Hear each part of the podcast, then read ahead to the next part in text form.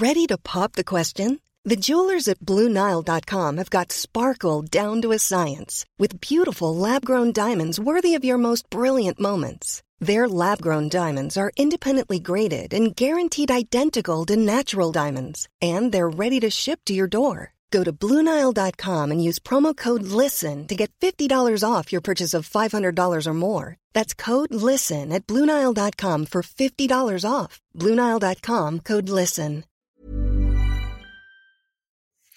Et si tu te laissais tenter par un métier qui allie passion et défi Le DevOps, c'est ça. Des technos à explorer, des défis constants à relever, tu ne t'ennuieras jamais. Et c'est pas tout. Tu auras surtout l'opportunité d'être au cœur de ton entreprise en y apportant une vision globale unique. Mais attention, pratiquer le DevOps peut être stressant, surtout à cause des responsabilités importantes liées à la production. Alors, tu es prêt à devenir le héros de l'ombre de ton entreprise? Il y a énormément d'opportunités de carrière dans ces métiers. Ils sont en constante évolution et ne manque pas, je dirais même, qu'il y a une pénurie de profils DevOps. Alors n'attends plus et démarre ta nouvelle aventure aujourd'hui. Bienvenue sur Radio DevOps, la balado-diffusion des compagnons du DevOps. Si c'est la première fois que tu nous écoutes, abonne-toi pour ne pas rater les futurs épisodes. C'est parti Bienvenue à toi, cher compagnon, dans Radio DevOps, l'émission de vulgarisation cloud DevOps mensuelle. Tu l'auras compris avec l'introduction, aujourd'hui on va parler des métiers dits DevOps, euh, quels que soient les métiers euh, qui euh, arpentent le mouvement DevOps. Mais on va aussi parler et surtout des avantages et des inconvénients de ces métiers parce qu'il y en a. Et pour en parler avec moi, ce soir, j'ai Mathieu. Bonsoir Mathieu. Bonsoir Christophe et bonsoir à tous les auditeurs et toutes les auditrices. Et il y a aussi Erwan. Bonsoir Erwan. Bonsoir. Et enfin Nicolas. Bonsoir Nicolas. Salut tout le monde. Alors oui, je dis bonsoir à chaque fois alors que le podcast est publié le matin, hein, euh, mais c'est parce que nous, quand on enregistre, c'est le soir. Et alors on enregistre, il est déjà 20h24. Vous voyez à quel point on se donne pour euh, vous faire ces petits épisodes de podcast. Alors, on va commencer tout de suite par euh, parler des métiers DevOps. Et je vous propose qu'on fasse un petit tour de table sur qu'est-ce que c'est le DevOps et qu'est-ce qu'on entend chacun par les métiers dits DevOps. Et on va commencer par Erwan. Je te propose euh, d'ouvrir le bal. Euh, bah déjà, je ferai référence au premier épisode de, ce podcast. donc, ça date d'il y a trois ans. Il y, aurait d'autres choses à dire, mais on abordait déjà un petit peu le sujet. Mais globalement, ce que je mettrais dans les métiers dits DevOps, c'est tous les tous les tafs qui euh, qui permettent de faire le lien entre production et produit en gros, euh, et pour euh, rendre autonome les les bah, les équipes produits dev. Donc tout ce qui est CI/CD, observabilité, environnement de, développement, etc. Moi, je mets un peu tout ça dans dans les métiers dits DevOps. Eh ben, merci Arwan. Euh, j'ai perdu le suivi. Euh, Mathieu, tu avais, euh, tu avais une petite chose à nous dire sur le DevOps aussi. Moi, je pense que les, les profils DevOps, c'est ceux qui écrivent les fichiers GitLab CI et les Jenkins files. Mais non, je, je déconne, c'est pas ça. Je suis assez d'accord avec Erwan. C'est plus des gens qui vont faire le lien, on va dire, entre en effet la partie produit de l'entreprise et la partie exploitation et euh, on va pas faire un podcast bien sûr sur la philosophie DevOps, mais euh, Erwan parlait d'autonomie, euh, il me semble, des, équipes et des choses comme ça. Je suis tout à fait d'accord avec ça. Vraiment une notion de self-service, de considérer finalement la production et les services autour comme un produit finalement euh, qu'on va fournir à des utilisateurs qui seront un peu comme des clients hein, en quelque sorte en interne. et donc les DevOps, les personnes, les profils orientés DevOps qu'on peut aussi appeler parfois SRE, administrateur système Enfin voilà, c'est difficile. Hein. Il, y a, beaucoup de titres dans les entreprises euh, vont être plutôt des personnes en charge de construire et de maintenir ce type de produit utilisé en interne.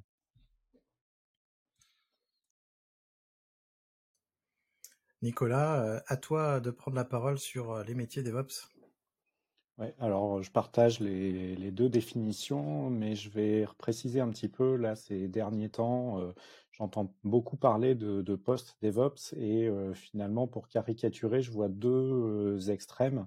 C'est il y a des gens qui, comme moi, vont prendre plein de middleware, vont les intégrer, les automatiser pour les mettre dans le cloud ou, ou même dans du on-premise ou sur des serveurs dédiés, peu importe, mais que ça soit fluide pour l'entreprise que ça soit fluide pour les développeurs, euh, collaborer avec les développeurs, mais euh, quasiment euh, tout faire soi-même. Alors bon, c'est j'ai 20 ans d'expérience, donc je maîtrise pas mal de, composants. et à l'extrême opposé, je dirais qu'il y, y, a des gens dans leur métier, dans, dans, leur métier DevOps, c'est intégrer des, des solutions SaaS PaaS où finalement on va prendre des briques chez différents fournisseurs et on va faire en sorte que tout ça fonctionne ensemble. Donc le but est exactement le même, c'est fluidifier l'entreprise, la, collaboration. C'est juste deux manières radicalement différentes de faire. Alors bien sûr, on peut faire un mix des deux en mettant plus ou moins le curseur du côté où on veut mais le principal, c'est que l'entreprise puisse mettre en prod facilement, que ça soit que ça respecte plein de choses comme la sécurité, la fiabilité, etc. et que ça soit très très fluide au niveau des, développeurs. J'insisterai surtout sur cette partie-là, c'est la philosophie DevOps, elle est vraiment là pour apporter de la fluidité avec les développeurs et pour moi, mon métier ne, se considère même plus en étant en opposition avec les devs. C'est on travaille vraiment avec eux. Donc de la même manière, on est souvent caricaturé comme les mecs qui disent non, mais finalement, des fois, on va voir les développeurs, ils nous disent non, ils nous expliquent pourquoi. Bah, en fait, c'est la collaboration. Pour moi, c'est ça. Merci Nicolas. Moi, je vais commencer par donner la définition que je donne justement dans mes cours et mes formations. Euh, j'ai tendance à dire que le DevOps, c'est un mouvement et une philosophie qui vise justement à faire collaborer les équipes IT pour améliorer en continu les outils de l'entreprise. Alors, outils, ça s'entend comme tout type d'outils. Et quand on est une entreprise de la tech, les outils, c'est les applications qu'on développe.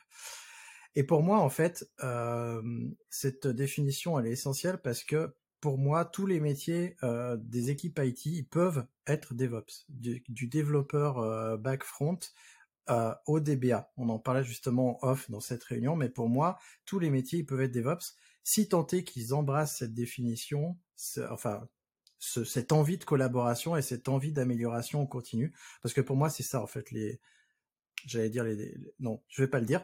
Euh, les deux euh, les deux piliers importants du DevOps, c'est l'amélioration continue et la collaboration. Il y en a d'autres, justement. Mais euh, mais pour moi, il n'y a pas vraiment de métier DevOps. C'est pour ça que je suis assez assez véhément sur cette, histoire de ah tu es DevOps ah non moi je suis pas DevOps moi j'automatise des choses pour faire des déploiements certes mais il y a d'autres métiers qui font qui font d'autres choses euh, à la manière DevOps. Alors, on va commencer par parler des avantages euh, justement de tous ces métiers DevOps, euh, quels qu'ils soient, et on va entamer la partie que j'ai intitulée C'est cool et on ne s'ennuie pas. Alors, c'est pas moi qui ai dit que c'était cool, hein, j'ai juste repris ça, mais j'ai rajouté en effet on ne s'ennuie pas. et on a été plein à proposer des choses. Et Erwan, je vais te laisser commencer par dire ce que tu as envie. Et on rebondira. Euh, bah oui, oui, c'est le c'est cool, c'est de moi, euh, parce que effectivement, euh, moi je trouve que c'est ça fait partie des métiers qui sont vraiment cool. et donc pourquoi? Parce que je pense que ce qui fait un peu le, le sel de, de ce métier, c'est qu'il y a un champ d'expertise qui est quand même très vaste, vu qu'il y a plein de de, sujets euh, et de problématiques et de techno et euh, qui, qui, qui, sont vraiment euh, peuvent être très très différents. Et donc s'il y a bien une chose intéressante dans, dans, dans, les métiers qui tournent autour de, ce qu'on vient d'évoquer, bah, c'est la courbe d'apprentissage. Je pense que dès qu'on touche un petit peu à, à, à, ces métiers, il y a, enfin, il y a, c'est des, comme c'est des never end jobs, bah, il y a toujours des trucs à améliorer, à apprendre, à optimiser, etc. Et ça, bah, c'est quand même assez stimulant de dire que on va jamais, on va, on, va jamais s'ennuyer. D'autant plus que c'est intrinsèquement lié un petit peu. Bah, à, un autre aspect de, nos métiers qui, sont les technos qui euh, et, le monde de l'IT qui est en constante euh, évolution, euh, progrès, aussi bien d'un point de vue tech, mais aussi des méthodes.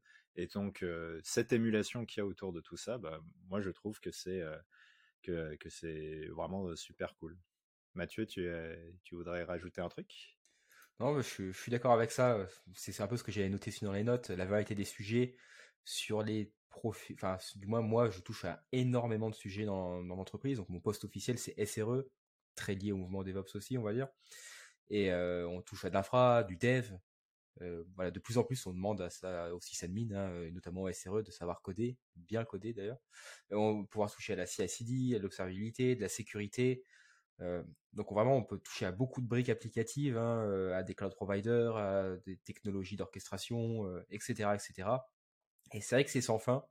C'est en constante évolution. Les technos évoluent, les pratiques évoluent, les entreprises évoluent parce que finalement, les besoins d'une petite entreprise de 10 personnes, si deux ans après, il y a 200 personnes, c'est plus du tout pareil. Donc, en fait, le métier va, également évoluer pour les employés, qui sont notamment les, les, profils DevOps.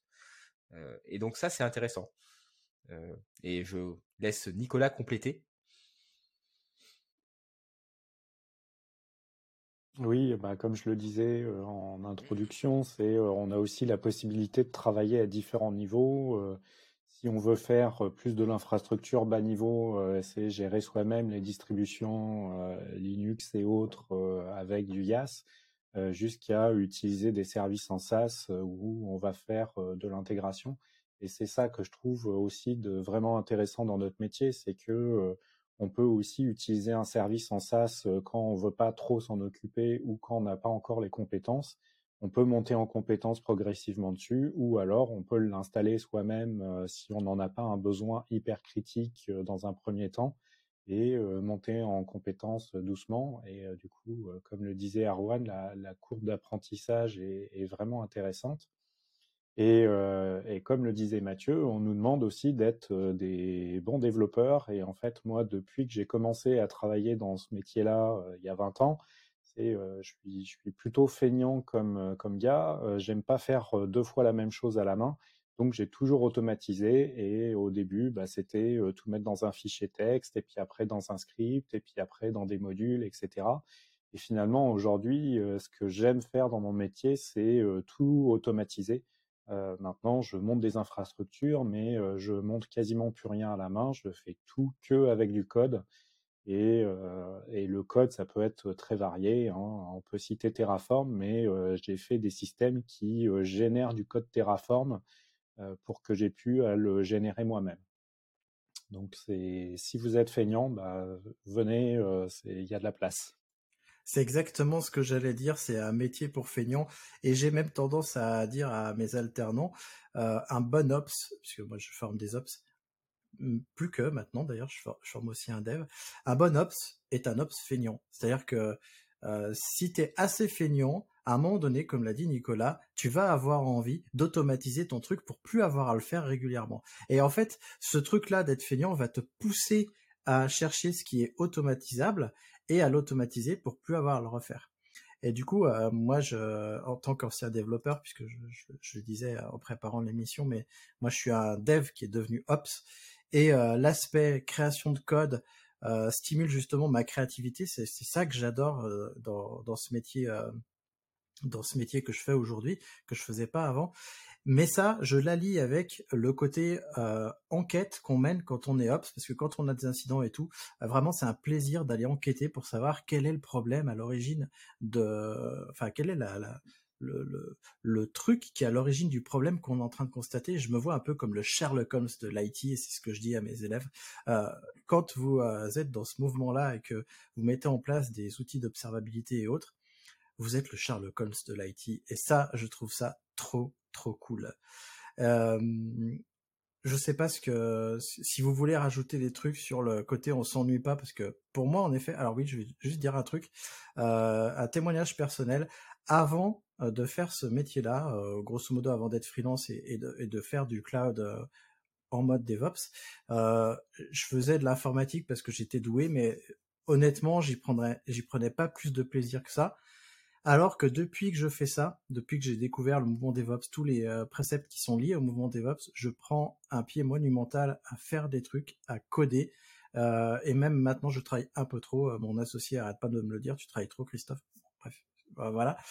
mais je, je trouve un vrai plaisir, surtout que c'est allié avec d'autres d'autres choses dont on va parler tout à l'heure. Mais je trouve que on a un travail qui a du sens, du coup, plus que ce que j'avais en tout cas moi avant. Bon, apparemment, vous êtes d'accord avec moi.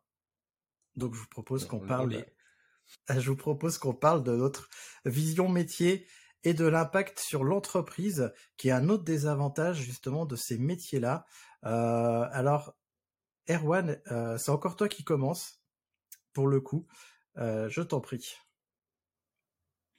Ouais, alors moi, un des trucs que, que je trouve assez intéressant, c'est vraiment ce côté transverse des rôles dits DevOps. Et moi, j'ai eu la chance de d'avoir ce genre de rôle dans des vraiment des petites structures qui se montaient, donc ma dernière expérience, ou dans des structures bien bien plus fat quand j'étais chez Deezer. Et en fait, euh, euh, même si euh, globalement le, bien sûr, le contexte business est totalement différent. En fait, ce qui est génial, c'est que bah, on, travaille vraiment de façon transversale avec plein de plein de corps de métiers très différents, que ce soit le produit, le business, l'activité, les devs. on travaille avec la production, et ça, c'est vraiment excitant d'avoir cette espèce de vision de, vision globale sur, sur, sur, tout ce qui se passe.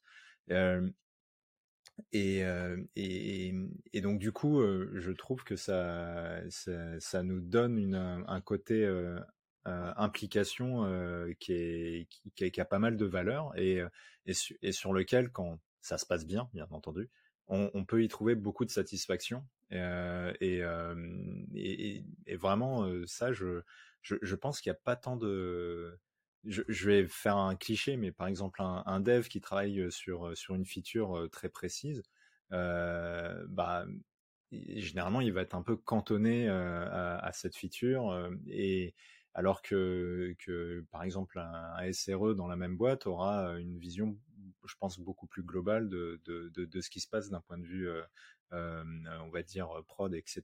Mais du coup, vachement lié à la vie de l'entreprise, son business, son activité et tout.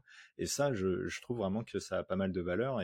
Et, quand j'ai eu la chance de faire ça dans une, boîte qui se montait et qui a, qui a pas mal grossi, bah, je me sentais vraiment, euh, vraiment une pierre euh, euh, en plus à l'édifice de la boîte et je sentais que je participais activement à, son évolution. Et alors j'ai eu ce sentiment aussi chez chez chez Deezer bien sûr, mais mais vraiment il je, pense que ce sentiment, on, l'a d'autant plus avec ce type de, métier.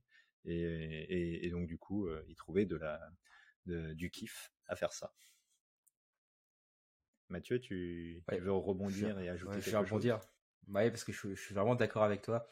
Euh, déjà, tout ce que tu as dit sur la, la, toute la, tout ce qui est vision globale, je suis vraiment, vraiment d'accord parce que c'est vrai qu'on parle souvent du DevOps. Enfin, parfois, le DevOps est introduit comme euh, une manière d'automatiser des choses via de la technologie, alors que c'est aussi et beaucoup et surtout euh, une partie vision, travail, etc. et produit.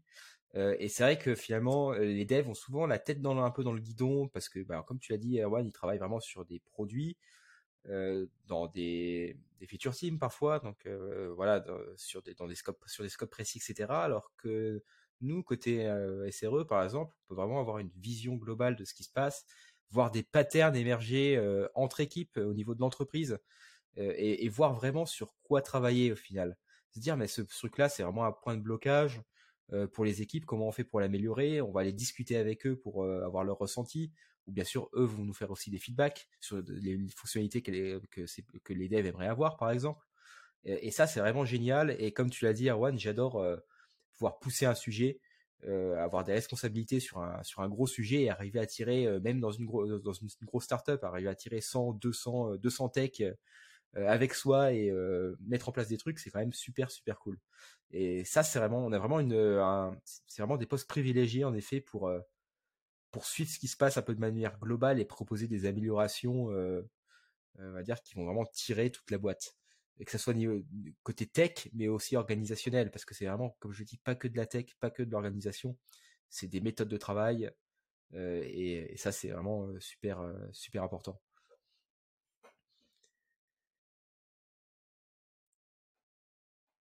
Christophe, je pense, si tu veux. Allez, Ouais, je vais prendre la suite. Euh, J'arrivais pas à désactiver mon micro euh, parce que je coupe le micro quand je n'interviens pas et chacun d'entre nous le, le, fait pour euh, éviter un petit peu les bruits parasites.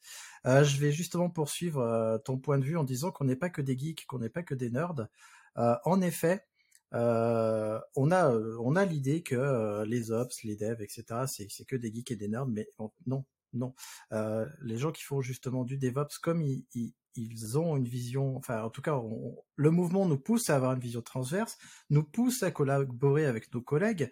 Euh, et ben on fait du code, mais pas que. On, partage de la culture, on, fait aussi euh, justement, on apaise les conflits. Euh, ça, c'est un truc que, que j'ai encore pas euh, complètement travaillé et appris parce que je me suis pas encore formé à l'apaisement des conflits, etc., etc.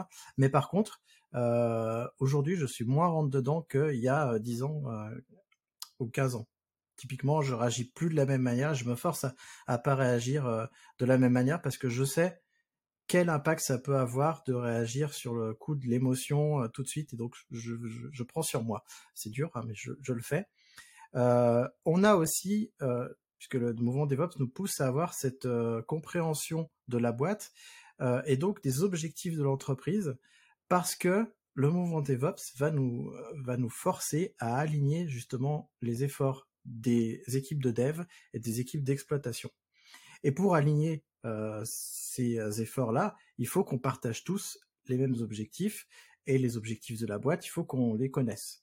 Et donc pour moi c'est hyper valorisant parce qu'on n'est pas juste euh, ce que j'ai entendu euh, beaucoup en SS2I et je lutte contre ça. On n'est pas que des piscodes et les développeurs et les développeuses ne sont pas que des piscodes. On est des gens euh, éduqués qui savent faire des choses exceptionnelles et donc on doit mettre au profit de notre entreprise ces connaissances et compétences qu'on a.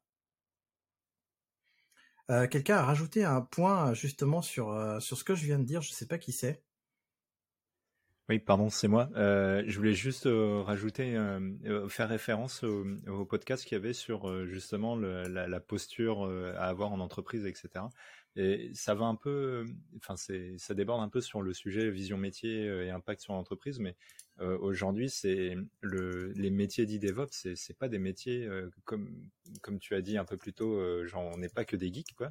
Il y a, y a, c'est, c'est, un métier, pas de représentation, mais il, de communicants avec les équipes, avec et donc des équipes de dev, mais aussi équipes peut-être business ou autres. Et, et, et, ça, bah ça c'est cool aussi parce que c'est c'est pas qu'un c'est pas que de la tech, c'est pas que du on fait pas que du code ou je sais pas quoi. C'est ça va ça, ça va au-delà et ça c'est c'est vrai que quand ça marche bien, comme disait Mathieu, tu arrives à tirer 200 personnes à aller dans une direction, franchement, c'est cool. Merci Erwan, je pense que tu fais référence à l'épisode de podcast Savoir-être en entreprise.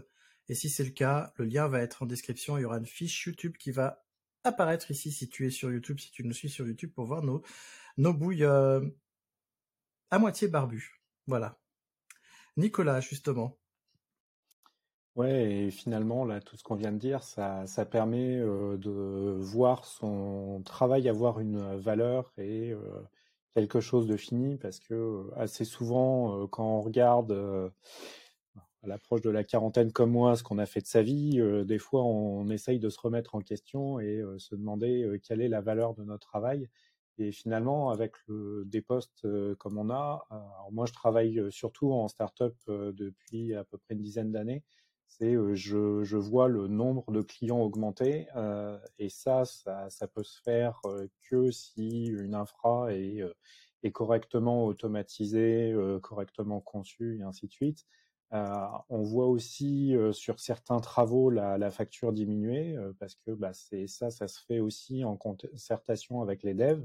C'est avec certaines optimisations, on peut réduire les coûts de, l'infrastructure et ça aussi c'est valorisant de, se dire qu'on a réussi à réduire la facture alors en plus, euh, par les temps qui courent, euh, en général, quand on réduit la facture, on réduit aussi l'empreinte carbone, donc ça c'est cool. Euh, ça, vous permettra de d'économiser la planète autrement qu'en faisant pipi sous la douche. Et comme je disais, bah, moi je suis très feignant, mais j'aime beaucoup partager ce, cette manière de, faire avec mes collègues. Et là, dans ma boîte, j'ai une collègue, elle n'est pas du tout dev, elle comprend rien du tout à tout ce qui est automatisation, etc. Et en fait, régulièrement, je lui demande, mais attends, mais sur ce, sur ce truc-là, pour tu passes combien de temps, tu fais comment, etc. Et en fait, j'automatise les trucs pour elle parce que c'est, il faut voir ça comme comme quelque chose à l'échelle de l'entreprise où tout le temps qu'elle va gagner, elle, ça va faire gagner de l'argent à, l'entreprise. Donc régulièrement, elle me dit, bah oui, mais tu as des trucs plus importants à faire, bah peut-être, mais elle aussi. Et finalement, quand je lui fais gagner cinq minutes par jour, bah, ça fait autant de temps qu'elle peut passer à, discuter avec des clients. Et finalement, là, on a automatisé une, bonne partie de son workflow pour la création de clients, par exemple. Et, moi, ça m'a pris quelques heures, effectivement, mais c'est ça qui est gratifiant quand on voit ce que font ses collègues. Et dans le dernier truc sur l'impact de l'entreprise, j'ai une petite anecdote, c'est j'ai, il y a une dizaine d'années, monté une infrastructure dans une start-up. C'était chez OVH. j'ai travaillé avec les développeurs pour qu'elle soit hyper résiliente. bah, elle l'a été, puisque quand OVH a cramé, euh, il y a eu euh, zéro, euh, enfin OVH a cramé, le data center de Strasbourg a cramé, il n'y a eu aucun impact sur la production, alors que la, prod était bien répartie sur les deux sites géographiques, Strasbourg et un autre data center, et pourtant il y a eu zéro impact sur la prod, alors que les données étaient bien répliquées sur, Strasbourg aussi. Donc c'est votre travail, si vous le faites correctement, vous verrez directement la valeur que ça apporte à l'entreprise. Ouais, vous, vous le verrez, je tease un peu plus tard euh, dans le podcast, on va reparler de ce sujet-là. On va parler d'un point, alors je ne sais pas si vous voudrez intervenir parce que je vois que des points euh, de mon côté, c'est les applications et infrastructures plus robustes. En effet, euh, quand on a des métiers dits DevOps dans l'entreprise, ça va nous permettre à nous, Ops DevOps, de créer des infrastructures euh, plus robuste, notamment grâce à plusieurs choses. Déjà la première chose, c'est la collaboration entre les équipes. Donc les développeurs et développeuses et les équipes d'exploitation y collaborent, donc ils vont ensemble améliorer la qualité euh, bah, des produits, que ce soit l'application ou l'infrastructure, et puis surtout la rapidité des livraisons qui va être complètement améliorée puisque c'est beaucoup plus facile quand on collabore plutôt que quand on n'est pas, euh, quand on n'a pas du tout la même vision. On va aussi justement, euh, quand on travaille en mode DevOps, on va réduire les erreurs euh, et réduire les délais, euh, comme je viens de le dire, de livraison, parce que justement, on va automatiser des choses et on va avoir une meilleure communication entre toutes les équipes. On va travailler cette communication grâce à des outils hein, qui existent, hein, des outils qui soient tech ou pas d'ailleurs.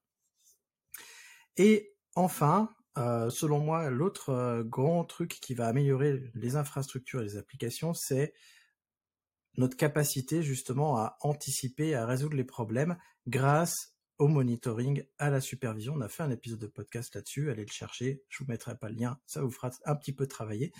Euh, mais surtout, on va réduire le temps d'indisponibilité et, euh, et les coûts induits par le temps d'indisponibilité. Et Nicolas nous en parlait justement, nous l'illustrait il y a pas plus tard que cinq minutes. Et finalement, quand vous faites tout ça, euh, vous vous en rendez pas compte, mais vous préparez aussi un plan de reprise sur activité. Donc euh, le jour où vous allez tout perdre, comme vous avez tout automatisé, vous allez pouvoir tout reprovisionner en quelques secondes, quelques minutes, euh, suivant l'infrastructure que vous avez. Mais en tout cas, vous ferez quasiment rien à la main et vous pourrez retourner vous coucher beaucoup plus tôt. Est-ce que Erwan et Mathieu, Vas-y. Ce que tu as, dit, le produit, Christophe, est vraiment, moi, c'est quelque chose qui m'importe beaucoup aujourd'hui, c'est que pour moi, on a tous des expertises dans une entreprise, côté back-end, côté SRE, côté DBA, côté réseau, enfin, tous les types de profils tech qu'on peut avoir dans une entreprise.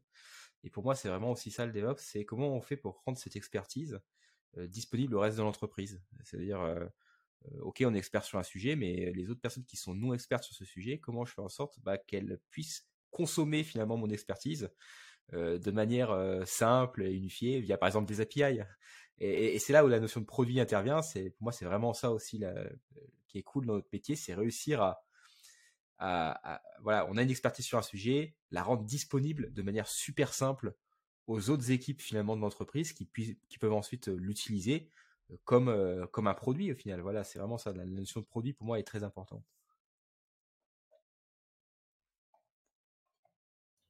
Merci Mathieu. Il y a aussi un autre avantage au métier DevOps, c'est que c'est extrêmement recherché. Alors Mathieu, tu vas ouvrir le bal pour le coup. Oui, oui, on en parlait tout à l'heure. Sur un truc important.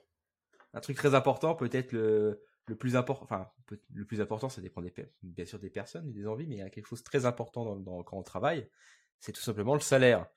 Euh, globalement, les postes, on va dire, d'ingénieurs, DevOps, SRE, etc., sont, euh, payent bien. l'informatique, en général, paye bien, du moins au-dessus, de, on va dire, de la médiane française, généralement. Alors, bien sûr, il y a toujours des exceptions, il y a toutes sortes de contextes, toutes sortes de types d'entreprises. C'est pas les mêmes salaires euh, entre les startups et peut-être certains groupes historiques, c'est pas les mêmes salaires, euh, les mêmes salaires entre Paris et peut-être certaines villes de province, etc., etc. Mais aujourd'hui, globalement, c'est quand même des métiers qui payent bien, et, ça, c'est quand même déjà un bon point. Ouais, je vais, je vais rebondir parce qu'en en fait, on en parlait tout à l'heure, mais tu, tu parles de la différence de salaire province, Paris ou autre. Mais en fait, moi, je vais parler de la différence de vision. Et typiquement, ce que je constate, c'est qu'un administrateur ou une administratrice système aujourd'hui est moins bien payé que la même personne qui fait ça en mode DevOps. C'est-à-dire qu'il y a des outils euh, d'automatisation dans sa besace et euh, qu'il y a des soft skills en plus. Et euh, la différence de salaire est assez importante. Et ça, c'est, comment dire, c'est vérifiable. Hein. Il y a des chiffres. je sais pas si, si je trouve des liens sur les salaires des métiers de la tech, je les mettrai en description.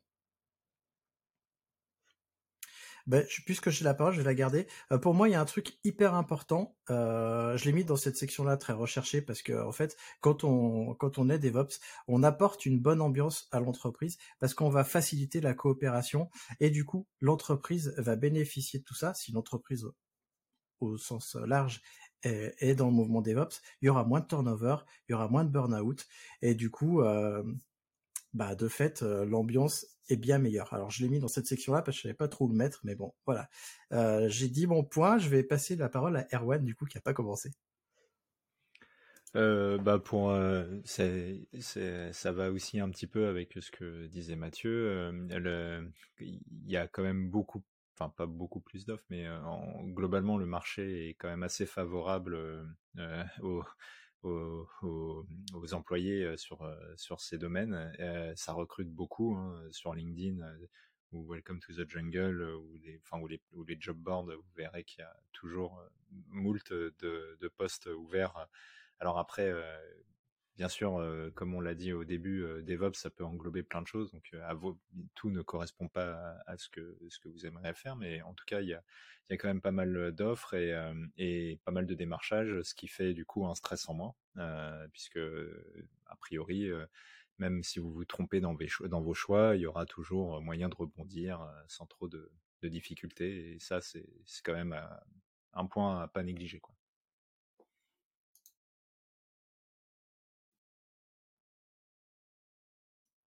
Bah, Nicolas, je t'en prie, prends la parole. Et il y a aussi deux choses qui pour moi sont très importantes. Alors moi j'aime beaucoup le remote et surtout le full remote. Et finalement c'est un des métiers qui est très adapté à ça. Et je dirais même c'est encore mieux parce que comme vous pouvez travailler de n'importe où, même si votre maison brûle, vous pouvez continuer à travailler. Si les locaux de l'entreprise brûlent, vous pouvez continuer à travailler et c'est un des aspects qui est quand même pas négligeable parce que le, la disponibilité de votre service pour une entreprise, c'est quand même primordial. Et Christophe, tu voulais dire quelque chose? Justement, je vais apporter un témoignage parce qu'on a eu la même idée au même moment. J'ai vu qu'on a noté tous les deux ça dans les notes. J'apporte mon témoignage depuis que je fais ce métier-là, depuis 2014-2015 à peu près en freelance. Je n'ai jamais, mais vraiment jamais, fait ce métier-là dans les locaux de mes clients. Et j'ai toujours trouvé des clients qui acceptaient le fait que je sois en remote pratiquement à 100% parce que moi j'habite Saint-Étienne et que mes clients ils sont pas stéphanois, ils sont lyonnais, parisiens, ailleurs.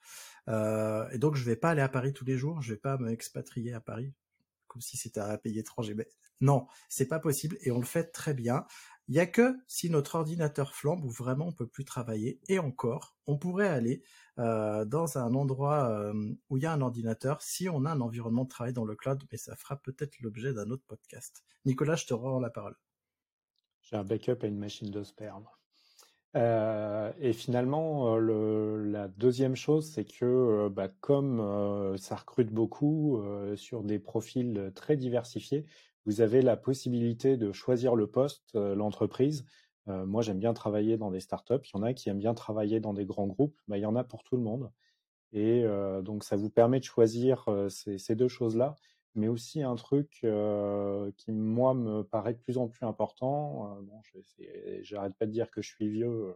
je suis pas à la retraite la semaine prochaine non plus. Mais, les conditions de travail sont aussi de plus importantes, de plus en plus importantes pour moi. Donc il y a l'ambiance dans l'entreprise, bien sûr, mais, mais il y a aussi le, fait de, euh, là, je suis passé au 4-5e parce que je suis freelance à côté et euh, du coup, ça me libère du temps pour, euh, pour faire ça. et si vous avez d'autres hobbies, c'est avec le temps, on se rend compte aussi que en étant moins la tête dans le guidon, on est encore plus productif le reste de la semaine. mes collègues le, le, disent, ils ont l'impression que je travaille aussi le lundi parce que euh, bon bah je suis plus ou moins d'astreinte donc euh, je dépanne les services euh, le lundi où je ne travaille pas. Mais en réalité c'est je lisse mon travail sur la semaine je m'organise comme je veux et, et le fait de d'être au 4 5e ça me permet d'être encore plus efficace le reste de la semaine. Et, et comme on est dans des boulots où il faut peut-être réfléchir un petit peu plus que quand on est un administrateur système qui déroule un document Word. Il y a quand même pas mal de réflexions à avoir quand, bah, quand on pisse du code. Hein, on va le dire comme ça. C'est pisser du code de manière un peu débile, ça sera jamais efficace longtemps. Donc le fait d'avoir des conditions de travail un petit peu particulières, ça, ça vous permet d'être plus zen dans votre tête et de pouvoir poser les choses plus tranquillement. Des réactions, Mathieu, euh, Erwan? Hmm. Non, pas vraiment. Je suis d'accord avec ce qui a été dit. Et euh, en effet, pour la retraite, on n'est pas prêt d'y être en plus. Hein. Donc voilà. bon, ça, ça, on verra. Euh, vous savez de quel côté je penche. Millions of people have lost weight with personalized plans from Noom, like Evan, who can't stand salads and still lost 50 pounds. Salads, generally, for most people, are the easy button, right? For me, that wasn't an option. I never really was a salad guy. That's just not who I am. But Noom worked for me. Get your personalized plan today at Noom.com. Real Noom user compensated to provide their story. In four weeks, the typical Noom user can expect to lose one to two pounds per week. Individual results may vary. Hi, I'm Daniel, founder of Pretty Litter. Did you know cats tend to hide symptoms of sickness and pain? I learned this the hard way after losing my cat, Gingy. So I created Pretty Litter, a health monitoring litter that helps detect early signs of illness by changing colors, saving you money and potentially your cat's life. Pretty Litter is veterinarian developed, and it's the easiest way to keep tabs on your fur baby's health right at home. Go to prettylitter.com and use code ACAST for 20% off your first order and a free cat toy. Terms and conditions apply. See site for details. Du coup, Nicolas, merci, tu me fais une transition parfaite pour euh, pour le message que j'ai à passer à notre cher auditeur ou auditrice. Si tu cherches un métier, sache que j'ai lancé un job board en partenariat avec euh, My Little Team, puisque sur le podcast, comme tu l'auras remarqué, il y a une série euh, d'interviews liées au métier DevOps justement. Et ben, si tu cherches un taf, dans le DevOps, bah, va sur mon job board. Peut-être que tu trouveras l'équipe qui t'intéresse parce que en plus, le fait que je l'ai fait en partenariat avec My Little Team t'assure qu'en fait, tu aies des équipes qui correspondent à tes envies. Et si tu cherches à embaucher euh, des personnes dans le DevOps, parce que je sais qu'il y a euh, des DSI ou autres directeurs euh, qui écoutent le podcast, eh ben tu peux justement passer par mon job board et publier tes annonces.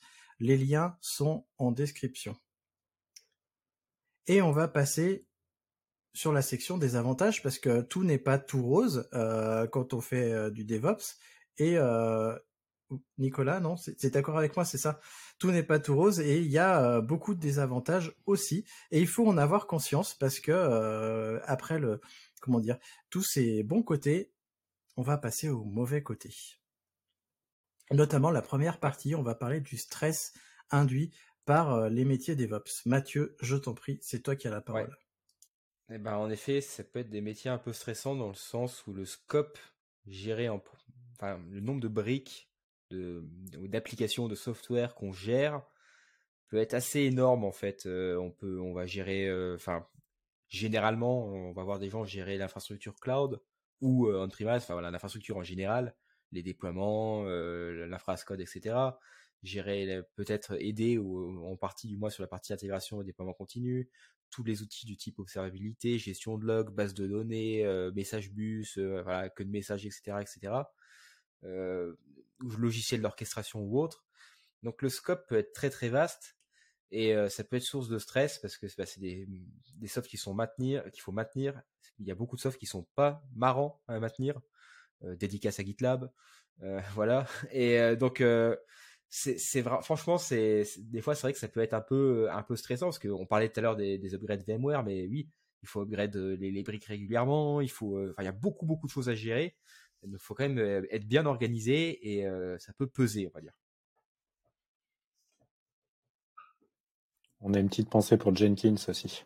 Ouais, bah justement, je vais apporter mon témoignage là-dessus, Mathieu.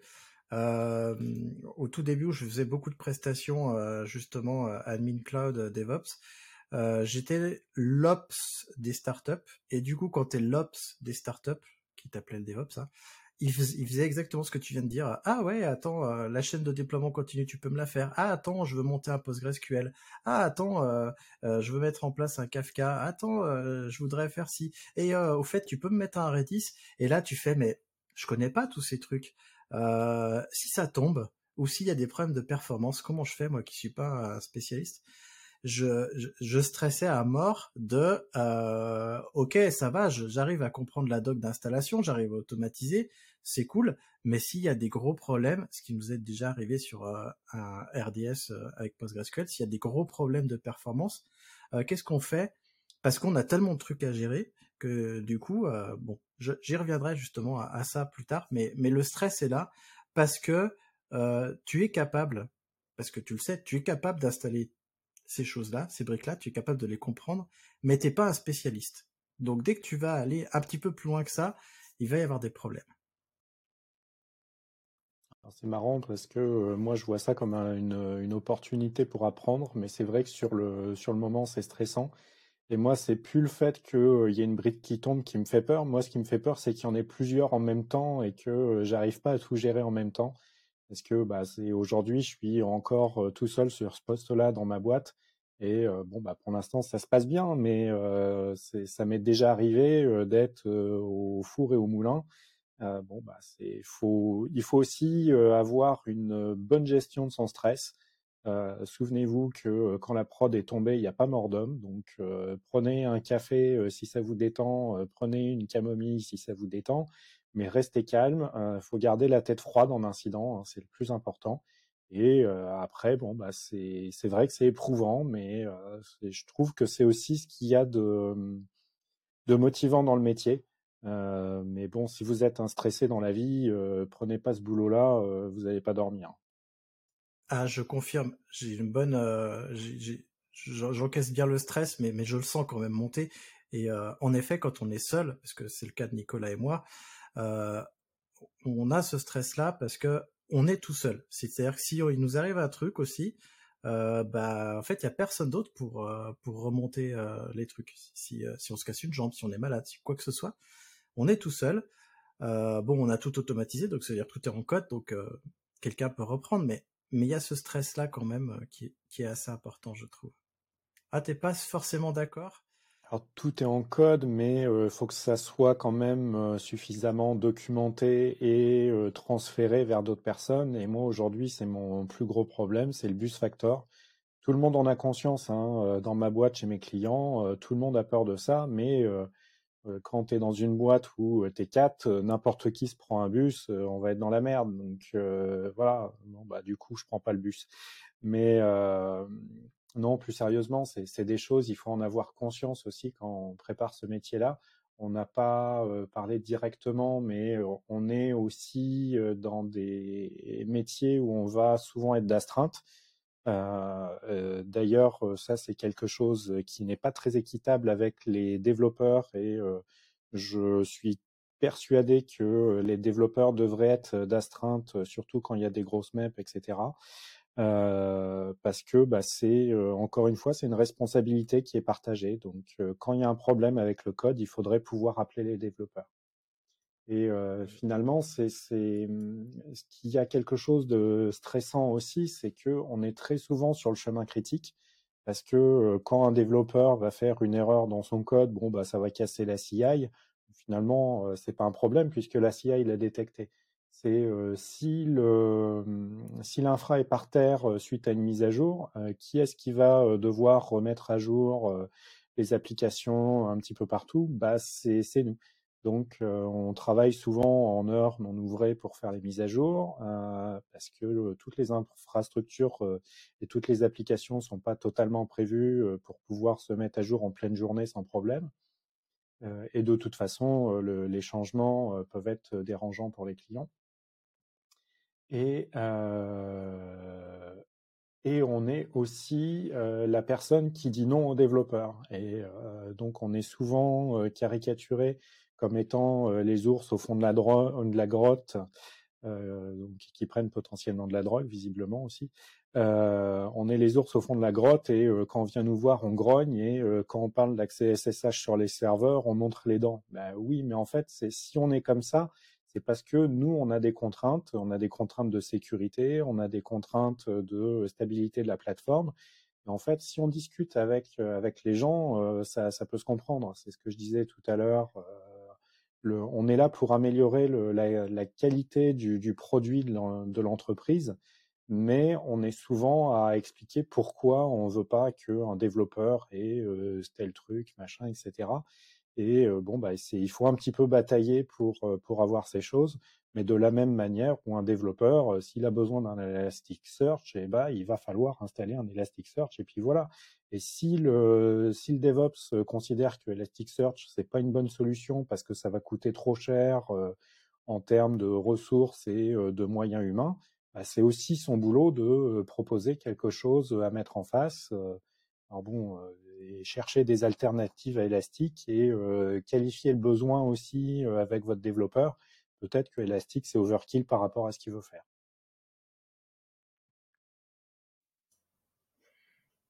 Erwan, tu avais des trucs à ajouter sur cette partie justement stress? Euh, eh oui, on va rajouter encore un peu de stress. Euh, on a évoqué le stress qui peut être lié du coup à l'ampleur du scope que, peut avoir quelqu'un avec avec comment dirais-je ce rôle-là. Mais il y a aussi le stress tout bêtement du de ce sur quoi on travaille, donc que ce soit la bien sûr la prod, en particulier ceux qui qui sont liés vraiment à des postes on va dire SRE de production, etc. Donc, bah, s'il y a un truc qui tousse dans l'infra, par exemple, bah, faut, faut trouver la, réponse. Il hein, n'y a pas le choix parce que c'est, c'est du si ça casse, c'est du business en moins. Mais c'est pas parce que c'est pas de la prod et donc on va dire client facing que que ça peut pas être source de stress. Si votre plateforme de staging sur laquelle tous vos testeurs font font leurs tests, tous les devs poussent leurs trucs, etc. et que ça tombe, bah en fait il y a une partie des gens qui sont au chômage aussi et ça ça coûte de l'argent. donc clairement quand quand quand ces choses là tous, bah euh, va y avoir du stress parce qu'il va falloir trouver des réponses, va falloir trouver des solutions, et, euh, et donc faut pouvoir encaisser ça. Euh, et, et d'autant plus dans les petites structures où parfois on est, euh, on est, on n'a pas d'équipe ou, en tout cas on est équipe très très réduite. J'imagine que tous là on a, on a connu ça, le fameux le, fameux pattern de il y a un problème et il y a plein de gens derrière vous qui sont comme ça à se dire bon bah il va nous trouver une solution là devant son écran noir. Alors bon, j'exagère vraiment, mais c'est des fois il y a un peu de ça. Euh, c'est effectivement c'est pas très sain et ça rajoute du stress. Et, et, sinon, je voulais juste rebondir rapidement sur les sur les sur les astreintes que Nicolas évoquait. Eh ben, je suis pas d'accord. Hein. Les, les, les devs doivent participer aux astreintes. Hein. C'est c'est c'est souvent euh, souvent euh, ils ont aussi besoin de quelqu'un plus côté infra mais euh, c'est c'est un travail de à faire en paire et, et et tu tu produis du code tu le mets en prod tu l'assumes hein. c'est ça marche aussi comme ça mais mais ça reste quand même une une, source de stress aussi parce que effectivement ça revient un peu avec l'histoire du scope c'est que combien de fois il y a des choses qui toussent ou vous recevez une notification euh, quelconque et euh, c'est sur des sujets que vous maîtrisez pas forcément, bah pourtant il va falloir faire quelque chose.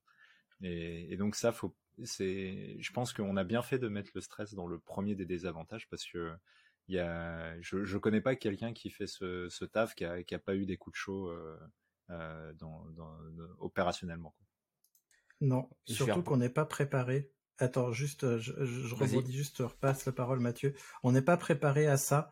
Euh, je, moi, je me rappelle mes cours et, et, euh, je pense qu'il n'y a aucun cours qui prépare les gens à la production et à ce stress-là. Et vous parliez d'astreinte tous les deux. Je te rappelle, à toi qui nous écoutes, qu'on a fait un épisode complet sur les astreintes. Donc, on va pas relancer le débat ici. Euh, mais va l'écouter, va t'écouter cet épisode sur les astreintes et la, gestion justement des incidents et de la production. Mathieu, à toi la parole. j'allais dire un peu ce que tu as dit, j'allais dire on a, fait un épisode sur les astreintes, j'étais bah, j'étais là également, euh, parce qu'en effet je suis d'accord que les devs doivent être d'astreinte, moi ils le sont dans ma boîte actuelle, j'étais dev avant, j'étais d'astreinte aussi dans ma boîte précédente, et euh, je suis sûr que même aujourd'hui ils reçoivent peut-être peut plus d'alertes que moi SRE, donc euh, comme ça, c'est donc il faut, maintenant même les devs sont d'astreinte, parce qu'en effet c'est des responsabilités partagées la prod, donc ça c'est très important. Oui, je pense que ça dépend des boîtes. Alors, on va parler d'un petit point. D'un petit point, c'est le fait que un petit désavantage, c'est que notre métier il est invisible. Euh, Erwan, est-ce que tu veux commencer ou je commence là-dessus? Euh, bah, je te laisse commencer, oui. Allez, euh, je vais commencer. En fait, si euh, si on est assez bon ou si notre travail est assez bien fait ou si notre équipe d'administrateurs cloud système DevOps fait très bien son métier et, et gère tout à l'état de l'art, eh ben en fait, on n'entend jamais parler de nous parce qu'il n'y a pas de problème. Euh, puisqu'on a tout automatisé, toute euh, toute l'infrastructure arrive à s'auto euh, naturellement, puisque quand il y a les serveurs qui tombent, ils se relancent parce qu'ils sont élastiques, parce que le déploiement est automatique. Donc a priori, l'un des vrais problèmes pour moi, c'est que notre travail est invisibilisé. Parce que autant les développeurs, ils font des trucs et ils peuvent présenter des choses au métier, autant nous, ah bah c'est quoi votre taf? Ah bah nous en fait quand le développeur il pousse euh, l'application est automatiquement en prod mais on peut pas vous le montrer en fait. Enfin si on peut montrer le pipeline mais voilà. Pour moi c'est un, des problèmes c'est que c'est dur de faire euh, comment dire de faire reconnaître ce qu'on fait et surtout en plus c'est des métiers tellement complexes qu'à expliquer des fois c'est chaud. Erwan Ouais, ouais, alors euh, j'ai, je vais rajouter quelques petites pierres à ce que tu viens de dire. Effectivement, alors quand, quand j'étais chez Deezer, c'est pour dire à quel point c'est tellement invisible. Le, le titre qu'on avait euh, de la personne qui prenait le, le run dans l'équipe, c'est, c'était Batman. Donc il y, y avait ce côté de mec caché euh, qui surveille euh, les, euh, les, les notifs et qui agit euh, s'il y a un problème. Mais du coup, il était, euh, il était, enfin il y avait, il y avait ce côté un petit peu ouais, euh, rôle. Euh, rôle en retrait et qui, qui agit euh, et, qu'on découvre que quand il y a des problèmes. Quoi. On oublie qu'une partie du taf, c'est bah, d'anticiper aussi ces soucis et, et c'est pas magique. Quoi. Et, euh, et en fait, bah, c'est, c'est, c'est moi ce que j'appelle les, euh, les rôles un petit peu behind the scene. Quoi. C'est, quand, quand Beyoncé fait un concert, on oublie qu'il y a 12 000 mecs qui ont monté la scène, qu'il y a, des éclaireurs, qu'il y a des ingé-sons dans tous les sens, etc. Et ben c'est, bon, l'image est volontairement grossie, mais c'est un peu ça, un, peu ça l'idée. Et, du coup, ça, rejoint un peu ce que tu disais, Christophe, c'est que dans le côté invisible, bah, malheureusement, il y a un côté, comment dirais-je, mise en valeur et perception de et valorisation. Ouais, c'est ça, c'est vraiment ça, la valorisation du travail qui on va pas se mentir, suivant les contextes de boîte, suivant les valeurs de la boîte, etc., bah, ça, peut, être des choses qui, sont un petit peu mis en retrait, quoi, parce que les, encore, c'est ça, c'est qu'on on va, se souvenir de nous li- liés à des soucis. C'est-à-dire ah trop bien Erwan il s'est levé à 3 heures du mat il a remonté le cluster machin et tout très bien mais en fait c'est je, fais autre chose que de me lever à 3 heures du matin pour répondre à une astreinte. Et euh, et, ça euh, c'est enfin suivant les caractères je pense que ça peut même être assez délicat à, parfois à encaisser. Mais bien sûr ça dépend du manager de la boîte et tout mais euh, à mon enfin c'est quelque chose à garder en tête en effet. Nic- Nicolas tu voulais rajouter des trucs? Ouais, c'est, j'ai entendu un épisode des Cascodeurs où il parlait du départ de, pas mal de gens de chez Twitter et notamment de l'équipe SRE où, euh, bah tiens, t'as vu, euh, on a viré toute l'équipe et euh, l'infra, elle tourne toujours. Ah oui, parce qu'en fait, eux, ils veulent pas être réveillés en astreinte, donc ils automatisent euh, les auto-remédiations, etc. Par contre, euh, au bout d'un moment, l'infrastructure, elle tient plus toute seule, donc elle va se casser la gueule progressivement parce qu'il y a des trucs qui sont pas euh, remis correctement, etc.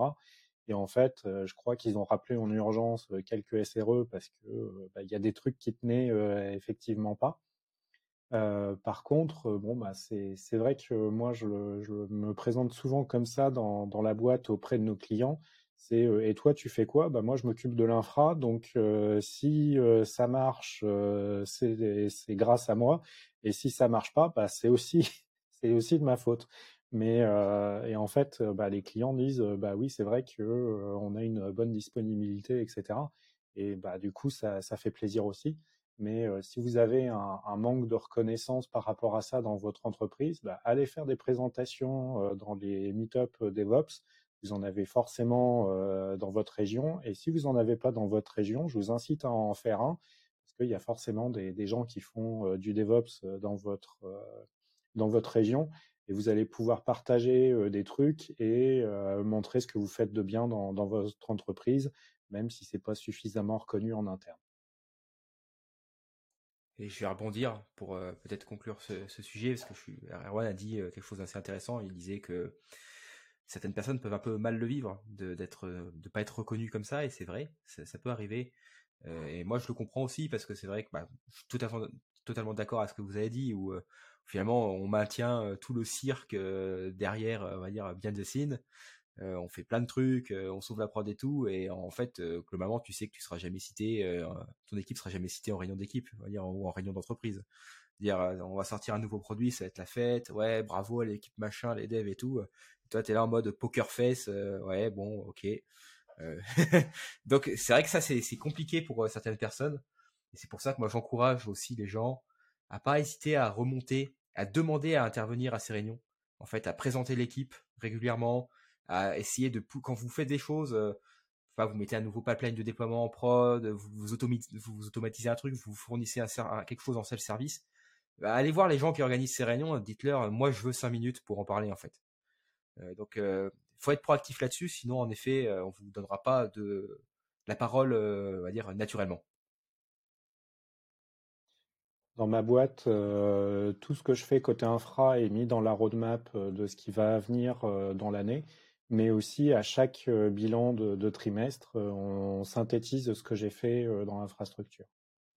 Et dans, dans, une autre boîte précédente, on faisait aussi des démos. Alors des, screenshots ou des vidéos parce que faire des démos sur l'infra déjà c'est pas toujours simple, mais bah, ça nous incitait aussi à faire des dashboards, des choses comme ça pour pouvoir montrer aux autres. Et, en fait ça, participe aussi au management, au management visuel et ça nous ça nous servait du coup à nous aussi et, c'est plutôt sympa de mettre des choses comme ça en place.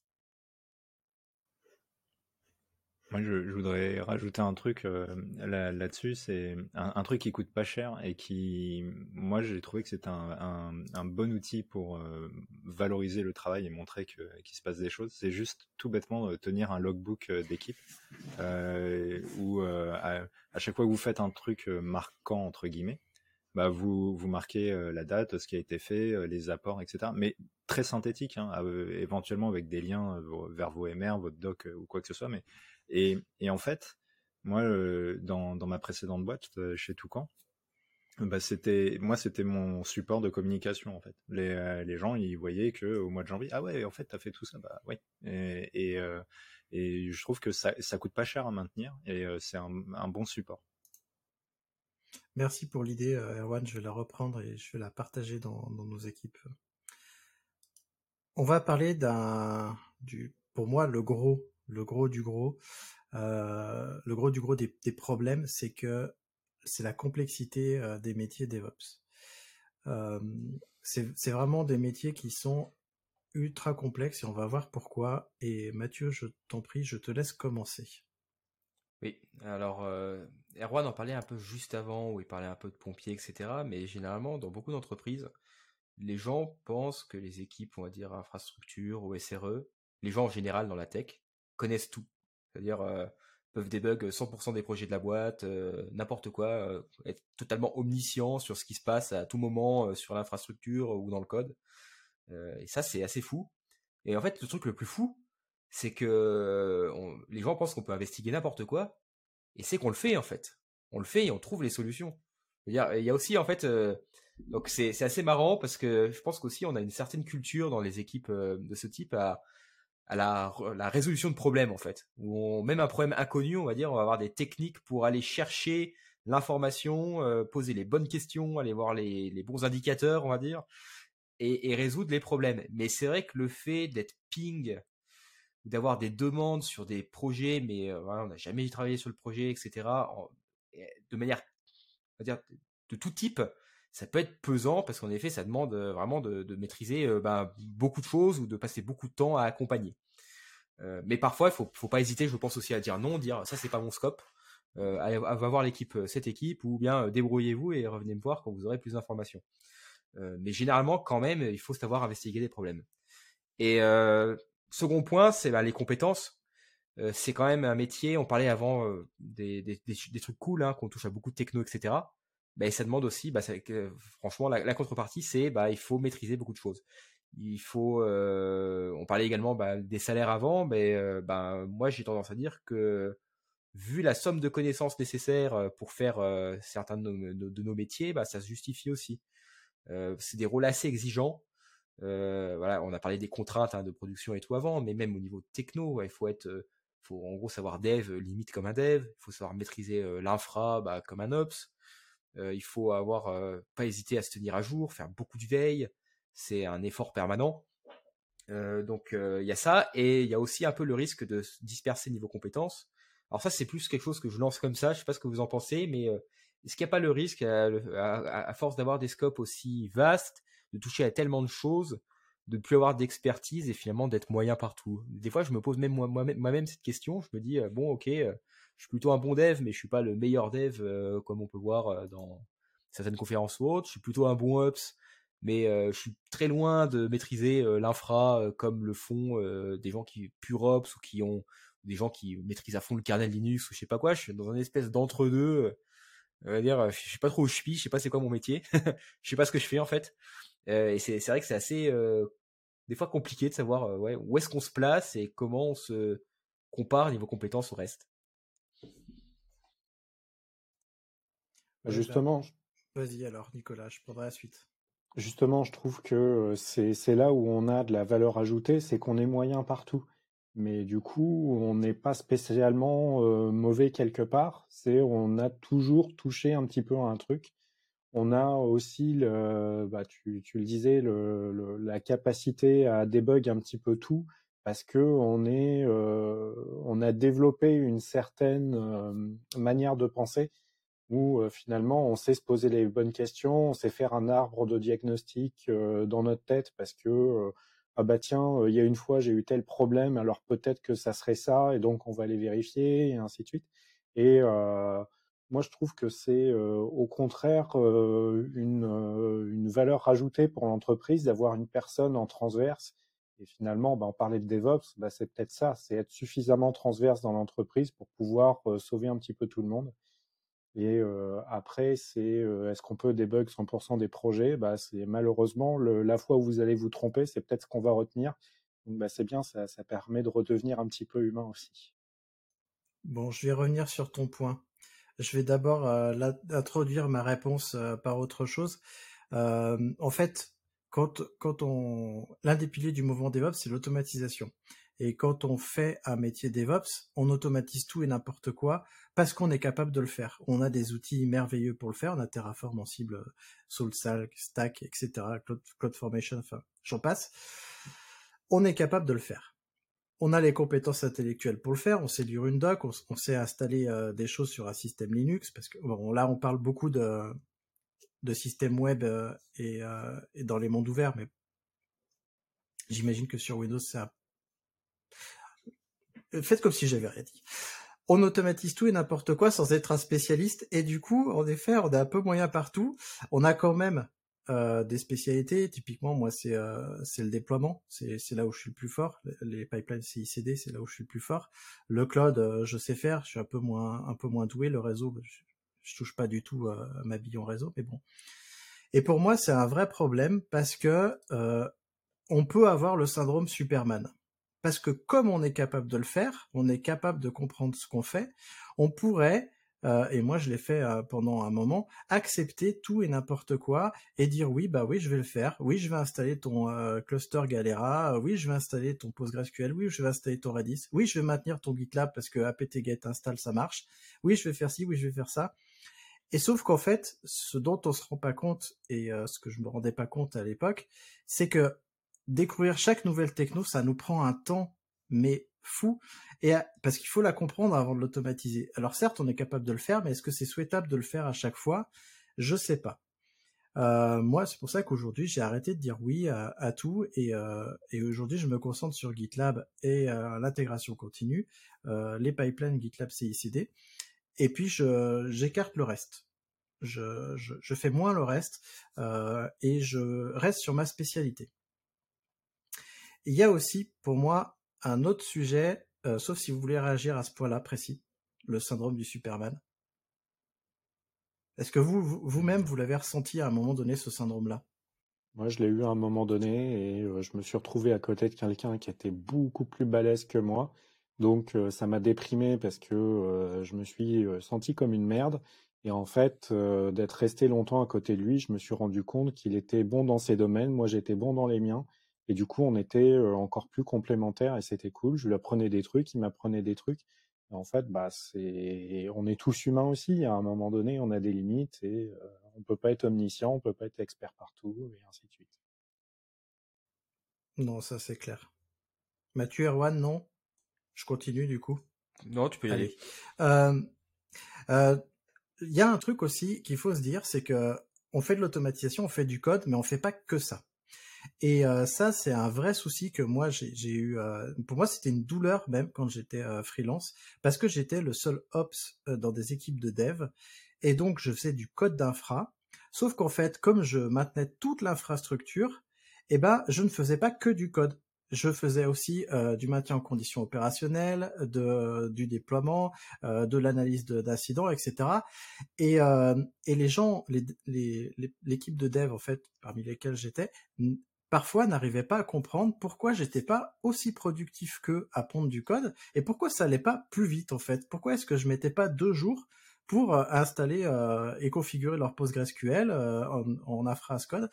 Enfin, c'est hyper dur euh, de se comment dire de se comparer aux développeurs et développeuses parce que souvent eux ils ont alors certes ils ont à apprendre des choses mais j'ai l'impression que c'est parfois moins complexe ou euh, où le où le scope n'est pas aussi grand et en plus quand on fait de la phrase code il y a un truc qu'il faut bien dire c'est que quand on déploie des infrastructures ça prend du temps c'est-à-dire qu'en fait nos tests c'est lancer le provisionnement d'une infrastructure euh, donc on va faire popper toutes les machines, on va les provisionner et tout ça. Et ça, ça prend du temps et c'est con, mais euh, savoir si ça marche, ça peut parfois durer 20-30 minutes. Bon, c'est rapide, hein, mais ça peut être long. Si vous voulez réagir, allez-y, sinon j'embraye sur un autre. Je vais rebondir rapidement peut-être sur la productivité. C'est vrai que bon, parfois certaines personnes peuvent ne pas voir en effet les contraintes que c'est de déployer un soft en production. Euh, parce qu'il y a le soft, mais bien sûr, on sait tout ce qu'il y a le monitoring, les backups, les alertes, etc., etc. Hein, c'est sans fin. Euh, après, euh, c'est vrai que là, tu parlais vraiment du code d'infra as code. Moi, je rebondirais, je conseillerais à tous les ops aujourd'hui, si vous êtes un ops, apprenez vraiment à coder. Je parle du développement logiciel ici. Pour moi, c'est un point super important aujourd'hui qui vous aidera au quotidien pour travailler avec les devs. Et apprenez à le faire vraiment à fond. Moi, aujourd'hui, limite, je préfère aller faire des formations ou des confs sur du software craftsmanship, euh, du DDD euh, euh, ou des choses comme ça que des confs infra parce qu'en fait j'ai l'impression que le gain est énorme en fait quand on maîtrise le code en fait c'est en savant programmer qu'on sait ensuite qu'on sait se mettre à la place des devs qu'on sait travailler avec eux c'est vraiment un skill qui est essentiel pour moi aujourd'hui. Alors ouais je suis d'accord avec toi. Alors moi j'ai arrêté de développer. Euh, moi, je suis un développeur à l'origine, et donc ce qui fait que j'ai de, bonnes bases sur euh, sur l'algorithmie. Mais justement, ces bases-là me permettent de comprendre le travail des développeurs, même si aujourd'hui je suis incapable de faire ce que fait un dev front ou un dev back, euh, parce que bah voilà, moi je sais développer en C, et j'ai décidé de ne pas apprendre d'autres langages parce que euh, parce que ça me prendrait trop de temps d'apprendre un autre langage vis-à-vis de ce que je fais à côté en fait. Euh, je fais du Terraform, du, euh, du Ansible et en plus je gère une entreprise. Enfin bref, voilà. mais je comprends. Mais c'est c'est en effet une bonne. Euh, enfin comprendre l'algorithmie c'est essentiel même quand on est ops. C'est en effet je suis d'accord avec toi là-dessus. C'est parce que moi je dirais même plus c'est désolé. Je voulais juste dire que mon plan de secours, en fait, quand j'en aurais marre, c'est repasser des. Voilà, il faut pas le dire, mais c'est mon, mon, but secret. C'est le jour où j'en ai marre d'être SRE, je repasse de l'autre côté. Et euh, moi, je, voulais euh, rajouter, c'est euh, si vous avez des compétences de dev, la plupart de vos outils ont des systèmes de plugins. si vous savez faire du Go, vous pouvez faire des plugins Terraform. Si vous savez faire du Python, vous pouvez rajouter des trucs dans votre Ansible, dans votre salle stack. Et finalement, ça sera une compétence qui sera super pratique pour vous aussi, en plus de comprendre le métier des devs et après, vous serez pas toujours aussi productif qu'eux, vous ferez pas toujours du, code d'aussi bonne qualité, parce que encore une fois, on peut pas être bon partout. Mais je, trouve que c'est une des compétences indispensables à avoir pour un DevOps, c'est savoir développer un minimum. C'est des, des, scripts qui se battent en duel dans un Git, c'est pas du dev. Il faut savoir structurer son projet, écrire du code, écrire des tests, etc. Et si vous savez faire ça, vous comprendrez encore mieux le métier parce que c'est alors c'est vrai que dans l'introduction on n'en a pas beaucoup parlé, mais pour moi DevOps c'est la continuité de l'agilité qu'on a eue avec les devs. Et en fait, quand j'ai appris ce que c'était que l'agilité, je l'ai appliqué dans l'infrastructure, dans mon métier. Et quelques années après, ça s'est appelé DevOps. Mais pour moi, c'est un truc vraiment important. Et effectivement, Mathieu, c'est une bonne remarque d'aller dans les meet-up software craftsmanship parce que vous y apprendrez énormément de méthodes et tout n'est pas forcément directement applicable à notre métier. Moi, on me reproche souvent, euh, il y a un truc que je sais pas faire, c'est euh, planifier l'évolution dans l'infrastructure. Euh, je ne sais pas mettre des dates précises parce que je découvre toujours des trucs à faire avant qui sont vraiment critiques pour ce que j'ai à faire, etc. Et c'est des méthodes que je peux pas toujours placer. Mais bon, bah voilà, on peut pas être bon partout.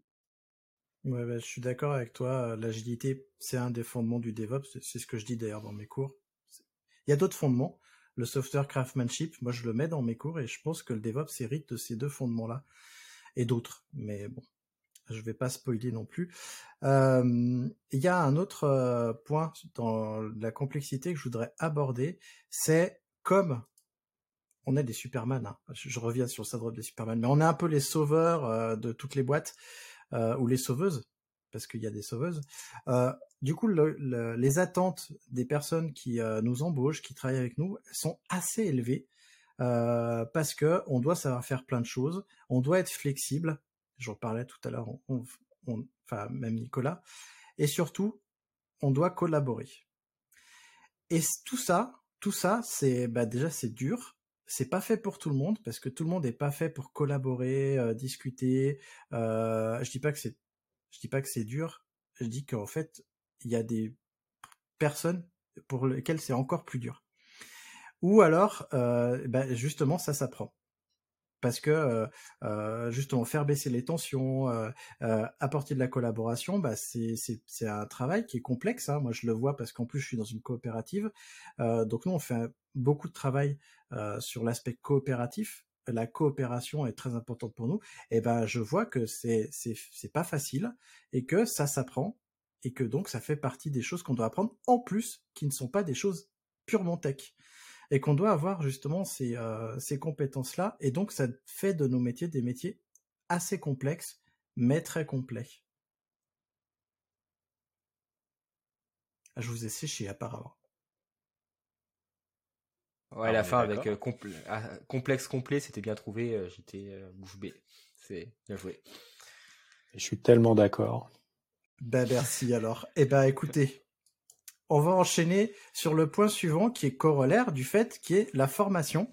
alors je ne sais pas si vous allez rajouter des points par rapport au point que, que je vais dire, mais on a parlé de la complexité du métier et du fait, évidemment, tu t'en doutes, la courbe d'apprentissage est difficile c'est vraiment euh, très long euh, d'apprendre euh, toutes les compétences qu'il faut pour pouvoir être, selon certaines personnes, un DevOps digne de ce nom. Alors pour ceux qui ne regardent pas la vidéo, je fais des, des, guillemets avec mes doigts, mais en gros, on a tendance à l'oublier.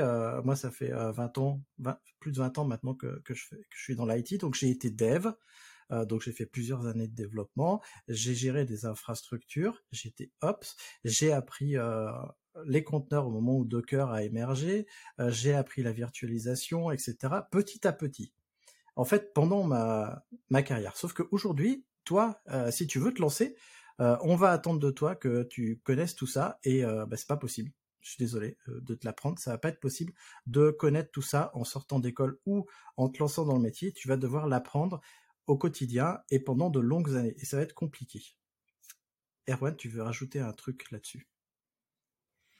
Non, euh, je, tu, enfin, tu as raison. C'est, tu, tu, enfin, c'est quand même très rare que tu puisses être recruté euh, dans un contexte où la stack, tu connais tout euh, à 100%. Enfin, ça, doit arriver pour certains extraterrestres, mais globalement, c'est, quand même pas trop le cas. Alors que si je schématise encore vachement, un dev PHP, euh, bah, s'il recherche euh, un autre, euh, un autre environnement PHP MySQL, bah, a priori, il retrouvera un peu ses petits. Quoi. Mais, mais, mais d'ailleurs, je pense que c'est pour ça qu'une partie des onboarding dans, dans les équipes et les rôles d'e-DevOps sont quand même souvent assez longs. Quoi, du coup. Je, pense, oui. Et puis, en fait, je pense qu'il n'y a pas de mal à se dire qu'on va pas être euh, compétent sur tout tout de suite. Et euh, allez-y postuler au, euh, au poste d'administrateur système DevOps, c'est pas grave. Si vous connaissez pas euh, toute la stack Kubernetes, mais que vous connaissez l'intégration continue, etc., c'est des choses que vous allez potentiellement pouvoir apprendre petit à petit. De toute façon, personne ne, connaît tout. C'est pas possible. Enfin, je veux dire, euh, nous quatre, on est là, on connaît pas tout. Euh, c'est pas possible. On a chacun nos spécialités et, euh, quand on va dans des équipes, les autres personnes de l'équipe sont là aussi pour nous aider. Euh, je vais euh, juste dire un dernier mot et puis après je passerai la parole à Nicolas. Euh, du coup, comme on l'a dit, le- les stacks sont beaucoup plus complexes, donc la formation va être plus longue, mais aussi il y a comment dire, la formation va va pas nous apporter un truc qu'on va apprendre avec l'expérience, c'est la résolution des problèmes. Et sauf que ça, elle va être encore plus compliquée avec des stacks aussi complexes que celles qu'on a. Donc il faut bien se dire qu'on va pas être efficace tout de suite à la résolution des problèmes et que donc ça va prendre du temps parce que il va falloir euh, connaître Kubernetes, il va falloir connaître les microservices, il va falloir connaître euh, la stack d'observabilité qu'on a mis en place, euh, la stack d'intégration continue, déploiement continu, comment gérer le secret, etc. Donc ça veut dire que quand on arrive dans une boîte, ben, on va pas être opérationnel tout de suite et c'est normal. Enfin, je veux dire, euh, euh, c'est pas comme un comme quelqu'un qui fait du dev et qui arrive, qui fait euh, ah bah attends, euh, je suis sur mon microservice, il fait ça, j'installe ma stack, je regarde le code, ça me prend quelques quelques jours, quelques semaines. Nos métiers, ils sont beaucoup plus complexes et donc il y a beaucoup de choses à ingurgiter. Donc faut pas avoir peur, mais il faut en avoir conscience. Et faut pas avoir peur des challenges, je dirais. Nicolas, à toi la parole. Je vais juste rebondir sur ce que tu as dit. euh, C'est euh, euh, récemment, j'ai fait un meet-up où j'ai présenté les infras que je gère. J'ai passé deux heures à tout expliquer et comment je connectais tout. Mais en réalité, c'est des infras que j'ai mis cinq ans à monter. Et quand j'ai commencé, c'était des, des tout petits services. il y en a un, c'était du LAMP. Il y en a un, c'était du Python avec un PostgreSQL et j'ai pas tout installé d'un seul coup et je suis monté progressivement en gamme. Aujourd'hui, mon employeur, euh, c'est euh, j'ai monté la stack de, depuis le tout début, mais parce que j'ai bossé euh, pour lui en tant que freelance au début. Et, en fait, on apprend au fur et à mesure à, à faire des trucs complexes. Et, mais c'est complexe, mais pas compliqué. Euh, et du coup, je vais passer au point suivant, c'est euh, justement pour moi, après c'est un point de vue qui est extrêmement personnel, c'est je pense que c'est un domaine dans lequel il faut être passionné parce que euh, comme on l'a dit, c'est euh, c'est quand même stressant, donc faut encaisser. Il y a énormément de choses à faire, il y a énormément de choses à voir, et je, je vois difficilement comment on peut pas, enfin comment on peut faire ce travail-là sans être passionné par ça parce que sinon vous, vous allez vous être constamment sous pression et si vous voyez pas d'intérêt à ce métier-là, bah c'est c'est pas c'est pas une bonne idée et, et du coup faut être très curieux pour pour faire ça donc curieux et passionné je dirais et, et si vous voulez faire ça pour le côté alimentaire, bah, cherchez d'autres domaines où vous gagnez mieux votre vie parce que c'est quand même stressant. Si vous voulez un, boulot qui gagne encore plus d'argent, qui est encore plus stressant, essayez avocat d'affaires, il paraît que c'est pas mal. Juste, je vais, je vais préciser un point. Euh, tu dis qu'il faut être passionné, mais moi je pense que ce sont des métiers passionnants et que euh, on peut se prendre de passion, comme je l'expliquais tout à l'heure. Moi, je me suis pris de passion. J'étais juste doué avant. Je faisais ça en, métier alimentaire, de l'informatique. Mais quand je suis venu dans ces métiers-là, j'ai trouvé un truc qui m'a passionné. Oui. Alors qu'avant, je l'étais pas. Je pense que c'est pas forcément un point euh, essentiel d'être passionné. Par contre, il faut avoir conscience que ça va être un métier prenant et passionnant. Je, je parle sur du long terme. Tu peux pas faire ce boulot-là pendant 5 à 10 ans euh, si tu vas à reculons tous les matins. Non, c'est sûr. Et euh, moi, je vais reb- rebondir très rapidement quand même sur l'onboarding, les stacks d'onboarding, etc. Ce que, disait Erwan, sur la complexité aussi que tu disais Christophe. Parce que même si les stacks, même dans des boîtes avec des stacks, techniques identiques, en fait, souvent quand on débarque, euh, euh, vous prenez trois boîtes en France qui sont sur, Amazon et Kubernetes. Je vous garantis que les trois, le système de monitoring ne sera pas le même, le système de déploiement ne sera pas le même, les petits scripts de déploiement continu roulés sous les aisselles, ce ne sera pas les mêmes. Et en fait, c'est un peu cette complexité accidentelle qu'on peut aussi se créer côté nous-mêmes, hein, côté, euh, côté infrastructure et côté DevOps, qui crée euh, des onboarding longs parce qu'en fait, euh, c'est comme si on mettait des, on met des technos sur, enfin, c'est un peu Darwin, hein, on mettrait trois stacks techniques identiques sur trois îles séparées, on les laisse évoluer et après, après, cinq ans, en fait, ça n'a plus rien à voir, même si c'est la même stack. Voilà, c'est un peu, voilà, vous mettez deux animaux sur deux îles, je sais pas, à la fin vous avez un, tri, un vélociraptor et sur l'autre vous avez un poulet, quoi. Les deux c'est des oiseaux. Bah, là c'est un peu pareil. Et, euh, ça, c'est assez, c'est un truc assez hallucinant aussi, mais c'est aussi une complexité qu'on peut se créer nous-mêmes. voilà, petit point d'attention euh, quand vous faites de l'infra, essayez, essayez de ne pas rentrer dans ce pattern. Euh, si les gens mettent six mois à rentrer dans votre CI, c'est peut-être qu'il y a un problème sur la CI. Euh, voilà, et juste pour conclure, donc bah, sur la veille, la veille technologique, c'est très important. J'en ai fait énormément à une époque. De l'open source aussi, hein, que j'ai fait beaucoup. Alors je dis pas qu'il faut vraiment faire que tout le monde doit faire ça, mais c'est vrai que c'est quand même un gros plus. Euh, quand on est passionné, c'est mieux. Après, je pense pas que la passion soit euh, nécessaire. On va dire quelqu'un qui fait bien son travail en journée et déconnecte le soir, c'est très bien aussi. Mais euh, quand on veut aller loin, on n'a pas le choix en fait que faire de la veille. On va dire c'est de se mettre à jour pour moi.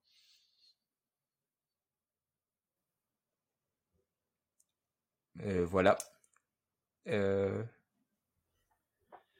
et puis ça fait clairement, ça, renforce encore plus l'histoire de stress, euh, de, rater, euh, bah, enfin moi je trouve, hein, euh, de, rater un peu bah, les nouveautés, comment les choses évoluent, quand, quand t'as pas eu le temps de, bah, tout suivre et tout. Moi j'ai un groupe avec quelques, potes qui font le même métier et quand, quand, je vois que c'est eux qui partagent plus de liens que moi, je, je, je, le vis pas bien. Je me dis merde, je suis passé à côté de trucs. Donc euh, on revient à cette histoire de stress parce que euh, la, je sais plus, euh, je crois que c'est toi Mathieu qui en parlait de de d'être constamment garder, être à jour sur autant de choses différentes. Bah, c'est complexe. C'est vrai. Eh ben merci. Écoutez, on va passer à la, à la conclusion. Du coup, euh, si tu, euh, tu, du coup, tu es intéressé par le DevOps après tout ce qu'on t'a dit, eh ben, félicitations. Si tu veux en apprendre plus sur euh, justement le mouvement DevOps, si tu veux toi-même te construire une carrière de tech épanouissante et améliorer tes soft skills, on en parlait justement tout le long de son podcast, j'ai la formation qu'il te faut pour justement te forger un état d'esprit DevOps. C'est le premier lien en description, c'est la formation que j'ai faite qui s'appelle DevOps Mindset. Et euh, je vais me tourner euh, vers vous trois et je vais encore une fois vous dire merci pour euh, cet échange passionnant puisque nous en sommes déjà à 1h24. donc je vais vous laisser le mot de la fin tout simplement et je vais commencer par donner la parole à Nicolas. Eh bien, merci à vous aussi pour cet échange. je pensais pas avoir forcément grand chose à dire à la base et juste rebondir sur certaines choses mais au final, une fois qu'on est lancé, c'est tout aussi passionnant le débat que le métier. Écoutez-nous sur le podcast, vous découvrirez d'autres personnes qui sont passionnées tout autant que nous, puisqu'il n'y a pas que nous quatre. Et bah, venez nous voir au meet-up, venez nous voir dans les conférences et on adore discuter de ça. Vous avez vu, euh, ça fait déjà presque une heure et demie. Donc, euh, imaginez en conférence où on pourra discuter autour d'un café, on pourra en discuter une demi-journée complète. Merci. Euh, Erwan, à toi le mot de la fin de la fin. Non, bah, encore un échange hyper cool avec euh, vous tous. J'espère que ça apportera quelques lumières à, certains et que ça, que ça inspirera d'autres. Et puis, même, euh, même si on a parlé pas mal de, de stress et de quelques contraintes, n'oubliez pas que le premier truc qu'on a dit, c'est que c'était cool. Et, euh, et ça l'est vraiment. Et n'oubliez pas, les super-héros portent leur slip par-dessus leurs pantalons. Merci pour cette clôture, Nicolas. C'est merveilleux, je vais avoir l'image en tête pendant toute la nuit. Bon allez, on a fini.